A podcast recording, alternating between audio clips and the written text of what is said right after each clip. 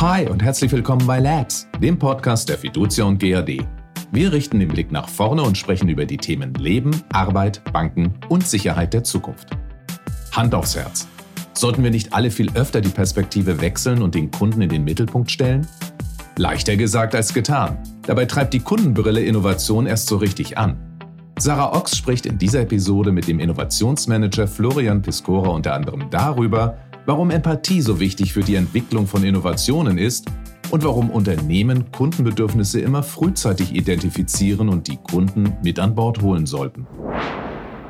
Auch von mir ein herzliches Willkommen zu unserer neuen Podcast-Folge. Ich spreche heute mit Florian, der in seinem Homeoffice in München oder im Umkreis von München, ich glaube, das wird er uns gleich erzählen, sitzt.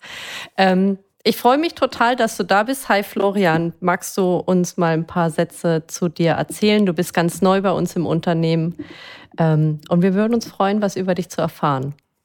Ja, sehr gerne. Hallo Sarah, vielen Dank für die Einladung, dass ich heute hier Gast sein darf. Ähm, ich bin tatsächlich äh, seit relativ kurzer Zeit erst an Bord. Ähm, ich bin im Mai letzten Jahres dazugestoßen, im äh, sogenannten... Ah, fast ein Jahr, ja. Ziemlich genau ein Jahr bald, ja. Das geht schnell rum. Und das war just tatsächlich die Zeit, äh, als Corona gerade äh, gestartet hat. Und ähm, ich bin da seit Mai im äh, sogenannten Innovation Hub, also in der Innovationsabteilung von der Fiducier und IT AG. Und ähm, habe tatsächlich davor schon so äh, einige berufliche Reisen hinter mir gehabt. Ähm, ich bin ursprünglich, äh, bin ich mal gestartet im Produktmanagement und im Business Development. Mhm. Habe also meinen Chefs eigentlich immer die Frage beantworten müssen, äh, ja, Florian, was müssen wir denn in fünf Jahren anbieten, damit es uns dann noch, noch gibt? Ja? Also immer so diesen Blick nach vorne, was kann man an ja, Neues anbieten? Ja. Und ähm, hatte dann ein, äh, tatsächlich ein Aha-Erlebnis, äh, da war ich so ungefähr 40. Und ähm, äh, da hieß es dann plötzlich, ja, ab jetzt wird nur noch bei uns entwickelt, da war ich damals angestellt, jetzt wird nur noch entwickelt, was Kunden sich wünschen. Aber ist doch gut oder? Ja, das ist gut. Wenn du aber vorher gewohnt warst, ähm, einfach das zu machen, von dem du geglaubt hast, dass es der Kunde vielleicht äh, haben will und hast dann da einfach munter zwei Jahre lang vor dich hin entwickeln können und es dann eingeführt hast auf dem Markt, ähm, dann ist das plötzlich schon ein ganz, äh, äh, eine ganz andere Art und Weise, wie man etwas macht. Also wenn du dir quasi erst das Okay vom Kunden holen musst, dass du mhm. mit deinen Ideen und Gedanken weitermachen darfst, das ist, ähm, also für mich war das fast schon damals als Produktmanager so ein kleiner Schock, weil das auch ein komplett anderes Arbeiten äh, bedingt hat. Mhm. Und ähm, das nannte man damals Voice of the Customer, also die Stimme des Kunden einzuholen. Und wir haben uns alle nur angeguckt, weil wir überhaupt gar nicht wussten, wie das überhaupt geht, den Kunden ja. zu integrieren. Ja, so wann frage ich den denn, wie, wo, wen? Ja, also da standen wir tatsächlich ähm, äh, wie der Ochs am Berg und ähm, als ich dann versucht habe, daraus, darüber mehr zu erfahren, wie das funktioniert, wie man das professionell machen kann, habe ich gemerkt, dass da in Deutschland eigentlich momentan noch ähm, Wüste besteht. Keiner, keinerlei mhm. Wissen vorhanden, keinerlei Fortbildungsmöglichkeiten, keine Unternehmen, die das einem beibringen konnten. Also du hast jetzt gesagt, das war so, als du 40 warst. Ich traue mich jetzt kaum zu fragen, wie lange das her ist. Acht Jahre ist das her. Acht Jahre. Okay. Nee, aber tatsächlich ist man mit, mit 40 dann äh, auch äh, vielleicht an einem äh, Punkt angekommen, wo man sich noch traut, was Neues anzufangen. Und ich habe da tatsächlich mhm. es mir zur Aufgabe gemacht, gemeinsam mit Kunden, die dieses Thema interessiert, kundenorientiertes Entwickeln, ähm, diese Reise zu begehen und habe mir das dann quasi so als eine, meine eigene kleine Doktorarbeit vorgenommen. Habe ein Unternehmen gegründet, Customer Voice hieß mhm. das damals, um eben herauszufinden, wie viel ähm, Integration von Kunden in die Innovationsarbeit ist denn eigentlich nötig? Ja, weil das ist ein amerikanisches ja. Modell gewesen, kam von USA, ähm, hat aber nicht äh, eigentlich auf den ersten Blick so in die typische deutsche Industrielandschaft gepasst. Und wir sind ja auch irgendwie mittelständisch. Und ja, ich habe äh, dann acht Jahre lang habe ich dann ähm, das äh, immer mehr verfeinert und weiterentwickelt, wie man Kunden für die Innovationsarbeit gewinnen kann und wann man die wie in welcher Art und Weise am besten integriert. Habe eine Menge ähm, gesehen, und habe dieses Bündel jetzt äh, gepackt, habe mein, mein Wissen, meine kleine Doktorarbeit abgeschlossen vor äh, eben einem Jahr und hatte dann äh, Lust, das in einem großen Unternehmen auch dauerhaft einzusetzen, das auch wirklich langfristig umzusetzen. Und bin seit, äh, seit Mai letzten Jahres mit dabei im Innovation Hub am Standort München und ähm, freue mich sehr, auf viele nette Kollegen getroffen zu sein. Ja, cool. Ähm Jetzt hast du letztes Jahr im Mai angefangen und warst ja eigentlich praktisch wahrscheinlich fast ausschließlich im Homeoffice. Hast du überhaupt schon mal irgendwie Kollegen persönlich kennengelernt? Ja, also das war tatsächlich eine, eine sehr spezielle äh, Situation. Ich hatte meine Bewerbungsgespräche, die waren tatsächlich noch in Live und echter Person. Aber meinen ersten Arbeitstag erinnere ich mich noch, da habe ich ein Paket bekommen. Da war ein Laptop drin und ein Handy. Ähm, ja, und dann war es irgendwie so 9 Uhr. Ich hatte das Laptop auf den Knien, los geht's. Normalerweise würde man da irgendwie mit den äh, Kollegen mal irgendwie einen Kaffee trinken gehen. Es hat aber tatsächlich super geklappt. Das war auch für die äh, HR-Kollegen, glaube ich, was komplett Neues, äh, Menschen die nur rein digital onzuboarden. Mhm. Und ich habe ähm, meine Innovationskollegen aus dem Team, die habe ich natürlich relativ schnell in den regelmäßigen Meetings kennengelernt.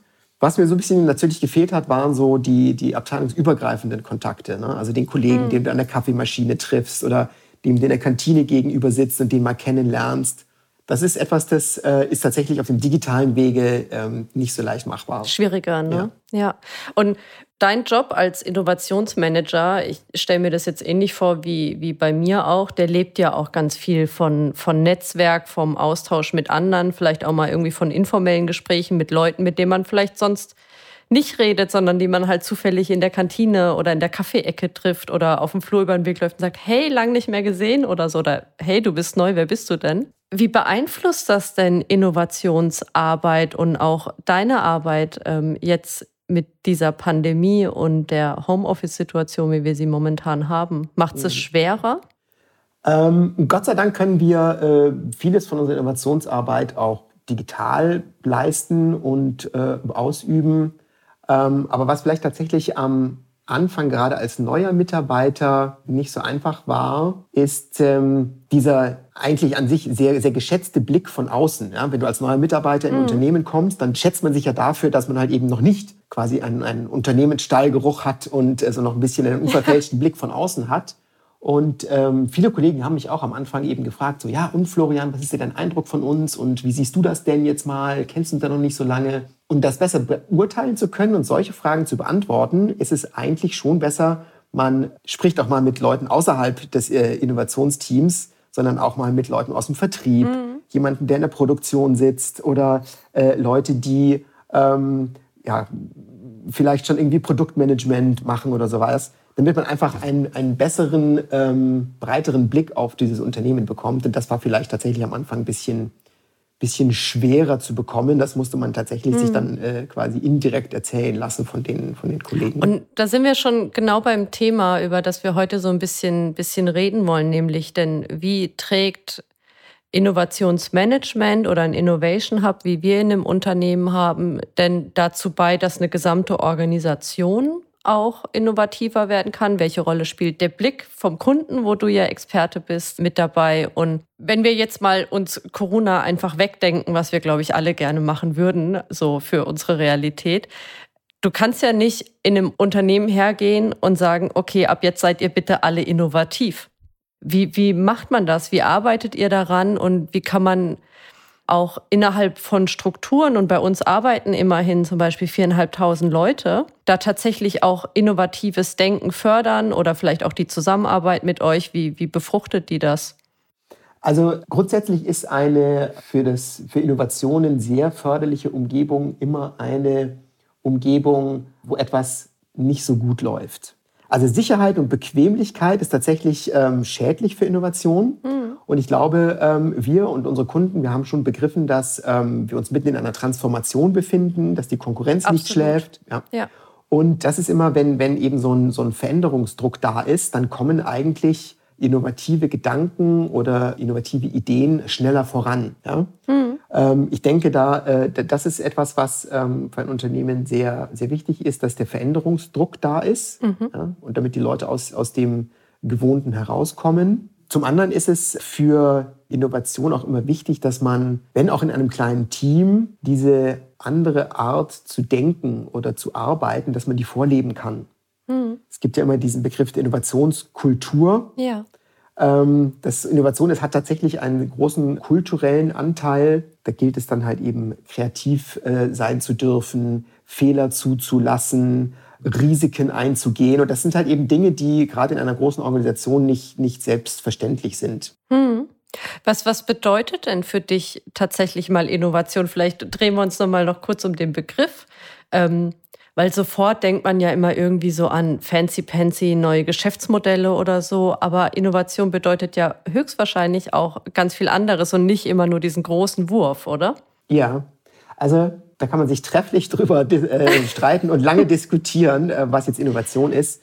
Als Freund äh, des Kunden bedeutet für mich eigentlich immer äh, Innovation, dass der Kunde Hurra ruft am Ende des Tages. Wenn der Kunde mhm. sagt, super, dass ihr das jetzt gemacht habt, das gefällt mir, dann ist aus einer Idee eine, eine, eine, echte Innovation geworden, weil natürlich auch Hurra ein bisschen mehr ist als einfach nur so, naja, schön gemacht, nett, äh, nehme ich zur Kenntnis. Ähm, ich will ja nicht von Begeisterung sprechen, das ist immer ein bisschen abge, abgelutscht tatsächlich, dieses Wort. Mhm. Aber dieses Hurra-Rufen beim Kunden, das ist schon ein eindeutiges Indiz dafür, dass man da jemanden glücklich gemacht hat.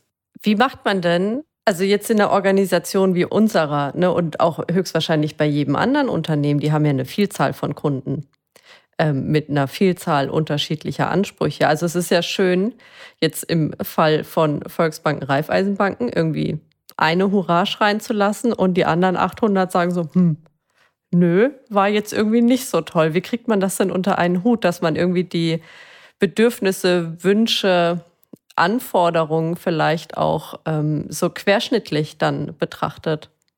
Ja, du hattest vorhin auch nach, nach der Größe von Innovationen gefragt. Also Innovationen müssen nicht zwangsläufig immer der Big Bang sein und der große Wurf mhm. sein. Es gibt auch kleinere Innovationen, die trotzdem den Kunden überraschen und, und, und ihn glücklich machen.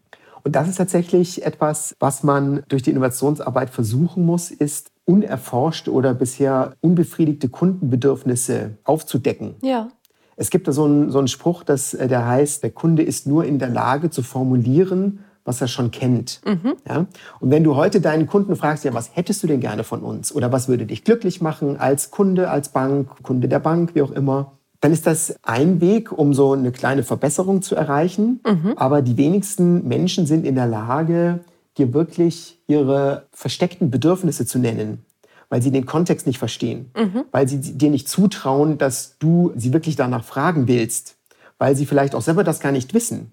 Und tatsächlich, wenn du als Innovationsabteilung eines Unternehmens in der Lage bist, diese versteckten Kundenbedürfnisse aufzudecken mhm. durch Fragetechniken, durch Beobachtung, da gibt es so Mittel und Wege, wie man das machen kann, dann überrascht das den Kunden. Ja, also der würde dann sagen, hey Sarah, woher wusstest du denn, dass ich mir insgeheim ja. das und das eigentlich von dir wünsche? Ja? Und das können manchmal ganz kleine Dinge sein. Ich habe gerade so ein Erlebnis gehabt. Aha. Erzähl mal. Ja, Netflix hat jetzt scheinbar so ein ähm, Plugin, das automatisch den Ton beim Netflix gucken lauter macht, wenn du Chips dabei isst. Chips essen ist halt eine laute Angelegenheit und ich ärgere mich jedes ja. Mal drüber, wenn ich Chips esse und ich esse sehr gerne Chips dass ich dann den Fernseher lauter machen muss. Dann muss ich irgendwo in der Couchritze ne, nach der Fernbedienung suchen. Alles total umständlich und das funktionierte scheinbar automatisch. Und ja. ich habe gar nicht gewusst, dass ich das brauche. Ja. Aber jetzt, wo es da ist, ich habe es zwar noch nicht ausprobiert, aber ich glaube, ich möchte es nicht wieder hergeben. Siehst du? Das ist genau das, was du meinst, oder? Ja, das ist exakt das, was ich meine. Und hätte dich Netflix vorher gefragt, ja, liebe Sarah, was wünschst du dir denn von deinem Netflix der Zukunft? Ich hätte es nicht formulieren können. Dann hättest ja. du nicht die Chips-Lautstärkeregelung genannt, weil du vielleicht auch gar nicht weißt, dass das technisch möglich ist. Ja, die haben wohl irgendwie 180 verschiedene Chips-Geräusche aufgenommen oder sowas, damit äh, man das dann auch irgendwie ne, kapiert, weil jeder Mensch andere Chips und unterschiedlich Chips isst. Ähm, dass das dann auch tatsächlich wohl in der Praxis funktioniert. Ich glaube, ich werde das heute Abend mal ausprobieren. Ja. Das ist ein, das ist ein sehr, sehr schönes Beispiel. Ja, macht ihr das im Innovation Hub auch? Chips essen, um damit ähm, Banken glücklich zu machen? Oder wie, wie arbeitet ihr so?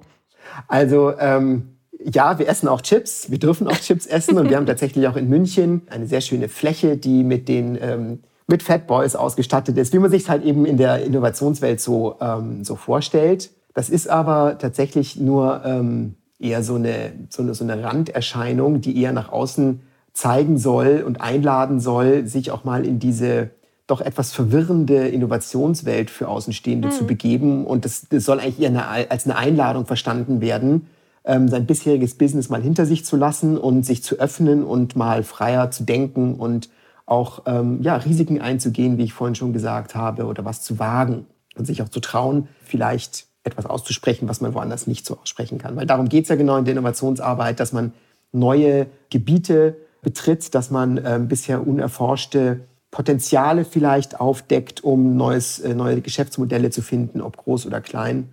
Und ähm, da hilft so ein Innovation-Setting mit eben äh, einer schönen Ausstattung. Aber was eigentlich viel wichtiger ist, sind ähm, Dinge wie Empathie. Mhm. Das merke ich immer wieder. Die Fähigkeit, mal die Welt nicht aus der Bankensoftware- und IT-Brille zu betrachten und noch nicht mal aus der Brille vielleicht der Banken, sondern tatsächlich derjenigen zu betrachten, die am Ende des Tages für einen Service, für eine neue Innovation zahlen sollen, nämlich die Endkunden. Mhm. Das ist eine Fähigkeit, äh, das können manche Menschen sehr, sehr gut, empathisch zu sein und sich in jemand anders hineinzuversetzen, mhm. in dem seine Problemwelt, in seinen Alltag, in seine Bedürfnisse, aber auch Sorgen und Nöte. Weil wenn ich nämlich diese ähm, Empathie tatsächlich zutage bringen kann, dann fällt es mir auch viel leichter, eben neue Geschäftspotenziale oder ähm, neue Services zu entwickeln. Ja. Wenn ich verstehe, wie ein, wie ein Kunde, mit, mit welchen Problemen vielleicht ein Kunde an den Bankschalter tritt, ja, dann bringt er vielleicht ein ganzes Bündel an Sorgen und Nöten mit sich mit und denkt aber, dass er mit der Bank nur halt eben über Geld sprechen kann. Aber vielleicht mhm. sind es noch ganz andere Dinge, wo wir ihm auch helfen könnten, die aber mit uns nicht bereit ist zu teilen. Und Empathie ist daher ein, tatsächlich eine sehr, ähm, sehr gute Fähigkeit, um ähm, Innovationen zu befeuern. Und vielleicht die dritte Eigenschaft, die Innovation befeuert, ist ganz banal unternehmerisches Denken. Mhm. Das, das hört sich zwar banal an, aber nur, wenn ich verstehe, dass ähm, eine Idee erstmal einen Markt braucht, jemanden, der bereit ist, Geld dafür auszugeben, ja. dass auch der Markt groß genug sein muss, dass diese, diese Erlöse auch irgendwie mal Kosten decken müssen etc., dass ich auch eine Idee irgendwie gut an den Markt bringen muss, dass ich Kommunikation betreiben kann, dass ich Vertrieb beherrsche. Also all diese kleinen unternehmerischen Fähigkeiten, das hilft ungemein, wenn man eine Idee nicht um der Idee willen durchsetzen möchte, sondern weil man am Ende des Tages halt damit vielleicht auch den einen oder anderen Euro verdienen möchte. Mhm, klar. Jetzt gibt es ja bei uns in der, in der Organisation ähm, und auch viele andere Unternehmen machen das so. Sie gründen ein Innovation Lab, bei uns heißt es Innovation Hub. Wie, wie funktioniert das tatsächlich? Arbeitet ihr da in eurem Grüppchen und hört und seht den ganzen Tag niemand anderen? Wie kriegen denn die 4400, äh, wie viel auch immer, die es da halt noch in diesem Unternehmen gibt, wie arbeitet ihr mit denen zusammen? Weil die Innovation oder innovatives Denken muss ja auch irgendwie so an der Wertschöpfung direkt verankert werden, oder? Es bringt ja nichts, wenn es jetzt im Unternehmen irgendwie 15 Leute gibt, die sagen, wir sind jetzt Innovationsmanager, aber der Rest des Ladens nicht. Ja, also wir sind tatsächlich einige Zeit wirklich mit uns selbst beschäftigt. Letzten Endes einfach nur deswegen, damit wir Innovationsprozesse optimal für unsere Welt, für unsere Kollegen, hm. für, unser, für unsere Branche auch aufsetzen können. Aber das ist eher so eine, ich würde sagen, eine Art Findungsphase, die man halt eben durchlaufen muss, damit man die, die, die ähm, Innovationswelt für sich mal sortiert und für sich einrichtet, so wie du dir deine ja. Wohnung auch selber einrichten würdest, nach deinem Geschmack, dass du darin optimal arbeiten kannst. Aber es ist vollkommen richtig, das ganze äh, Innovationstheater, wie es manche Menschen nennen, ähm, bringt nichts, wenn man nicht direkt mit den Menschen spricht, die ähm, unser Unternehmen nach vorne bringen sollen, mhm. die Neues entwickeln sollen, die Ziele haben. Und wir haben äh, letzten Endes äh, auch die Unternehmensziele, die haben wir auch bei uns äh, im, im, Innovation Hub verankert. Und äh, unsere Aufgabe ist es definitiv, uns an der, am Erreichen dieser Unternehmensziele zu beteiligen und da unsere Wertschöpfung direkt einzubringen. Und letzten Endes sind wir auch zurzeit sehr viel unterwegs, ein bisschen die äh, Reklametrommel, die Werbetrommel zu rühren im mhm. Unternehmen damit wir ein bisschen mehr Breitenwirkung bekommen, damit die Leute tatsächlich verstehen, wie das bei uns so läuft wie man mit uns zusammenarbeiten kann.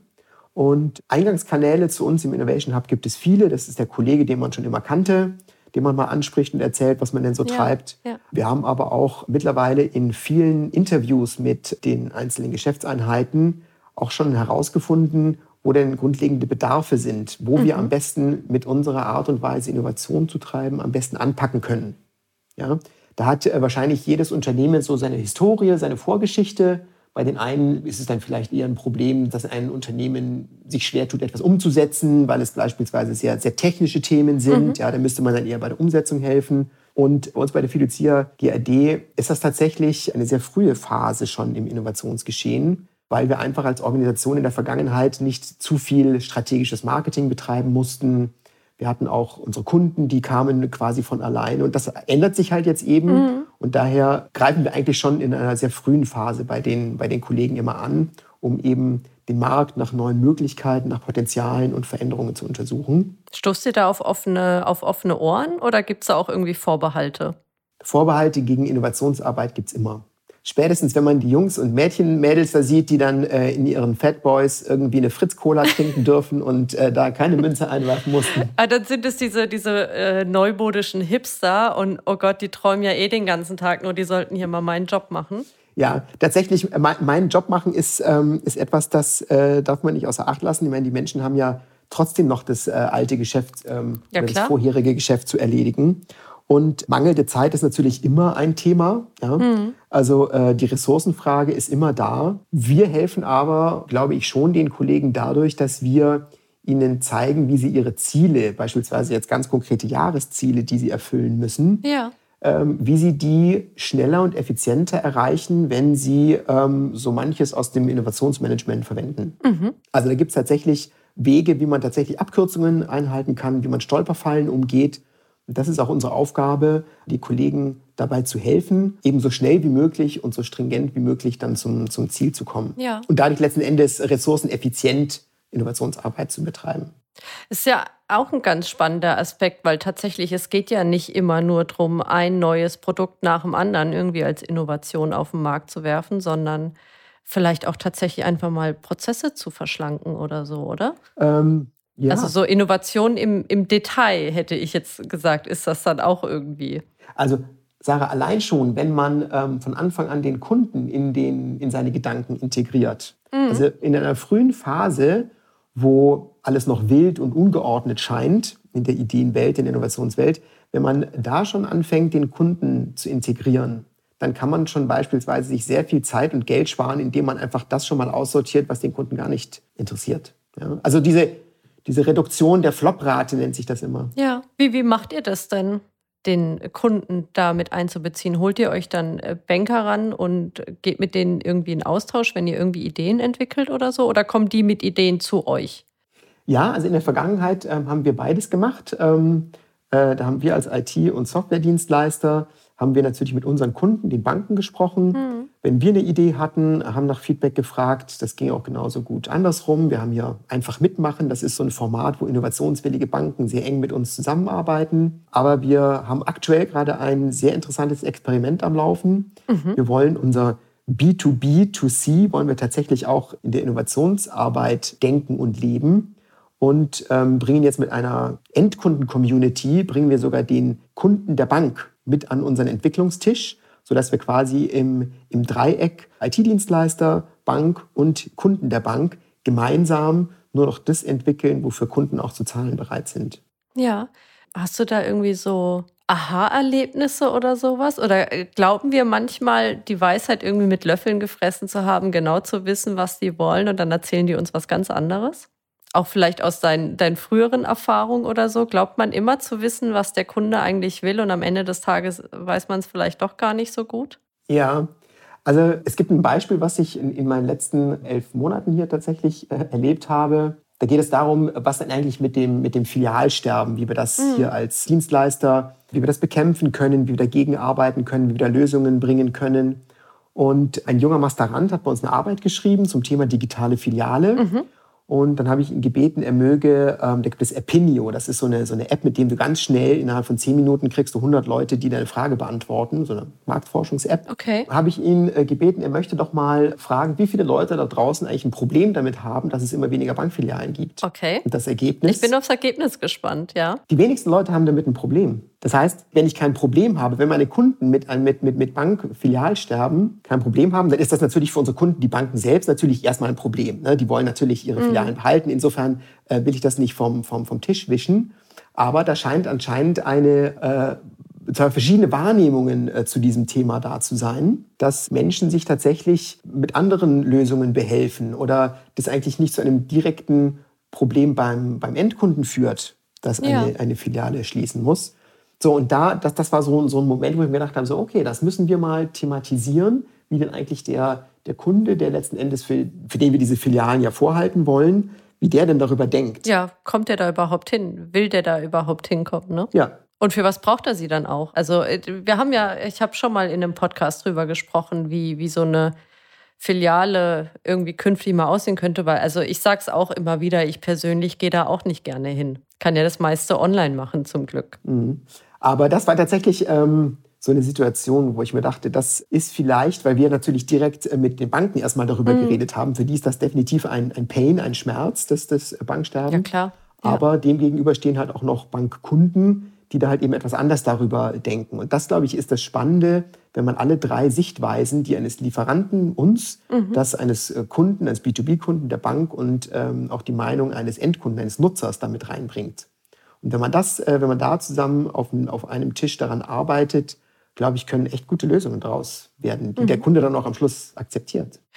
Wir sagen ja als Unternehmen, was ich ja persönlich eine, eine sehr, sehr, sehr gute Entwicklung ähm, finde, ne? nämlich nicht mehr zu sagen, wir haben irgendwie die Weisheit mit Löffeln gefressen oder es wird irgendwo tüfteln andere aus, was äh, irgendwie geglaubt wird, was Kunden haben wollen würden, sondern ähm, wir sagen ja immer intern radikal vom Kunden ausdenken. Und ich glaube, das ist so das Gebot der Stunde. Wie kriegt man das dann rein in so Unternehmen wie unseres? Also wie schafft man es denn, dass man jetzt, ich, ich weiß nicht, wie viele Kolleginnen und Kollegen wir haben, die noch nie mit einem Banker gesprochen haben, einfach weil sie es nicht wussten, weil sie zum Beispiel den ganzen Tag Code schreiben. Aber ich glaube, es ist essentiell wichtig, dass alle in diesem Unternehmen Blick dafür haben, wer sitzt denn da eigentlich auf der anderen Seite? Ähm, wie, wie tragt ihr denn da auch dazu bei, dass wir diese Sichtweise ins Unternehmen mehr reinkriegen? Ja, das ist tatsächlich eine, eine Notwendigkeit, ein Verständnis für äh, Kunden zu bekommen, für deren ähm, Probleme und Herausforderungen, die auch hm. zukünftig äh, vor, vor Ihnen und vor uns dann liegen. Es ist vermutlich nicht möglich, 4500 Kollegen immer in die Schuhe eines Kunden zu stellen, aber wir begleiten diejenigen Kollegen, die mit uns zusammenarbeiten, begleiten wir sehr intensiv dabei, ein besseres Verständnis für unsere Kunden zu entwickeln. Mhm. Einfach mal wenigstens den Blick zu öffnen. Also das muss man auch ein bisschen wollen. Ich hatte vorhin schon von Empathie gesprochen. Ja, da ja. muss man auch dafür bereit sein. Äh, man muss auch bereit sein, Vorurteile oder vermeintlich bestehendes Wissen abzuschütteln, abzulegen und wirklich mal mit einem, mit einem offenen Gehör daraus mhm. zu treten. Man muss auch bereit sein, nicht so schöne Dinge zu hören, ja, wenn sich Menschen beschweren, wenn sie unzufrieden sind. Das möchte man ja eigentlich nicht über sich oder seinen Arbeitgeber hören. Also die Bereitschaft muss man definitiv dazu mitbringen. Ähm, wir helfen da dabei. Wir verknüpfen quasi dann eben Kunden von heute mit potenziellen Kunden von morgen und versuchen auch so dieses ähm, ein, ein Problembewusstsein bei den Kollegen zu erzeugen. Ja, weil nur mhm. da, wo Probleme sind, gibt es auch Geschäftsmöglichkeiten, weil nur wenn du ein Problem löst, sind Menschen auch bereit dafür, irgendwann mal Geld zu bezahlen. Mhm. Deswegen, ich persönlich liebe Probleme bei meinen Kunden, weil ich immer weiß, ähm, bei der Beseitigung, wenn ich bei der Beseitigung der Probleme helfe, dann kann ich auch den einen oder anderen Euro dafür verlangen. Insofern ist das so ein bisschen so ein, so ein Spirit, den wir auch versuchen, den Kollegen beizubringen. Was ist denn dein dein Lieblingsproblem bei uns im Unternehmen, wo du voll Bock drauf hast, da bei der Beseitigung mitzuhelfen? Also ich äh, meinte jetzt tatsächlich die Probleme unserer Kunden. Also das können eben die, die Probleme von den Banken sein. Oder so rum. Ja. Gibt es irgendein Lieblingsproblem auf Kundenseite, wo du sagst, genau mein Ding, ähm, daran möchte ich mitarbeiten, das irgendwie besser zu machen? Ja, also es gibt, äh, man muss ein bisschen differenzieren zwischen den Problemen der Banken. Das mit dem Filialsterben mhm. ist tatsächlich so ein Problem. Aber das fällt halt eben so ein bisschen, wie ich gerade schon gesagt habe, auseinander mit, dem, mit der Problemsicht des äh, Endkunden. Mhm. Deswegen finde ich es immer interessanter, mal die Endkunden zu sehen, was die denn eigentlich äh, alles für Probleme haben. Es gibt vielleicht nicht das eine Problem, aber wir haben dadurch, dass viele von unseren ähm, Kunden, also den Banken, ja doch irgendwo in, in, in kleineren Orten, in, in, Regionen und in der Provinz da draußen ein bisschen unterwegs sind, mhm. haben wir uns mal so eine Problem Map aufgemacht. Das ist eine Mindmap mhm. mit lauter typischen Problemen, die so mittelgroße und kleine Kommunen so mit sich bringen. Okay. Und das, das war so eine kleine Brainstorming-Session, die wir gemacht haben. Wir wollten einfach mal zusammensammeln, mit was für Problemen laufen die Menschen denn da draußen rum? Mhm. Was haben die alles? Und da gibt es dann, der Bus fährt nicht regelmäßig zur Schule. Also so diese Mobilitätsthemen waren da. Zu wenig Ladesäulen für Elektroautos. Das war einfach nur das Thema Mobilität. Dann hatten wir das Thema Demografie, Überalterung der Gesellschaft. Mhm. Altenheime auf dem Land machen alle zu. Das nächste Krankenhaus ist zu weit weg. So, und da haben wir tatsächlich einen riesen Blumenstrauß an Problemen. Das können wir vorstellen. Äh, bekommen, die so eine Kommune draußen hat. Interessanterweise hängen die auch alle irgendwie miteinander zusammen. Also das ist tatsächlich ein, ein großes Netzwerk. Mhm. Aber das sind echte Probleme, die auch jeder sofort versteht. Und wir haben uns jetzt mal ein kleines Beispiel rausgenommen ähm, in einem Projekt. Wir haben zum Beispiel das Einzelhandelssterben, gerade auf dem Land, haben wir uns vorgenommen. Ne, die kleine Bäckerei, die jetzt irgendwie schließen muss oder der kleine Schuhladen in einem kleinen Ort, mhm. der wird nie wieder, ähm, da wird nie wieder ein Schuhladen reinkommen. Und diese Menschen stehen jetzt vor einem Ladengeschäft. Das hat 30 Jahre lang gut funktioniert und wissen nicht, was sie aus, diesem, aus ihrer Ladenfläche jetzt noch machen sollen. Mhm. Und äh, dieses Problem beispielsweise, das haben wir da eben mal so rausgelöst, weil Immobilien natürlich immer nah am, am Bankgeschäft dran sind und arbeiten darauf gerade mal herum ja, ja. und haben da tatsächlich ein großes Problem, wo wir die Lösung noch nicht haben. Sonst, wir sind ja, wir sind ja, wir haben ja viele, viele ingenieursgetriebene Menschen und viele Techniker, die ja. äh, großartig sind im, im Lösungen finden. Und ab und zu läuft uns dann halt eben dieses Phänomen über den Weg, mhm. Lösung sucht Problem. Ja, also ich habe hier eine Lösung, hey, wo kann ich das hinverkaufen? Aber eigentlich muss es ja andersrum gehen, nämlich wir haben da ein Problem und suchen erstmal die ja, Lösung. Ja. Und da sind wir tatsächlich gerade mitten, mittendrin, eben so ein konkretes Problem lösen zu wollen. Und ähm, ja, es ist nicht leicht, aber äh, je länger wir gucken, desto größer wird das Problem. Bedeutet aber auch, wie ich vorhin gesagt habe, große Probleme bringen große Chancen. Aber das ist total spannend, weil ich glaube, darüber unterhalten wir uns dann einfach zu einem, zu einem anderen Zeitpunkt ähm, nochmal und gucken dann mal, was aus dem Problem geworden ist oder ob oder wie die Lösung aussieht, die ihr gefunden habt. Ich, ich würde jetzt vielleicht zum Abschluss gern nochmal zum Beginn springen, wenn wir jetzt nochmal an die Post-Corona-Ära denken.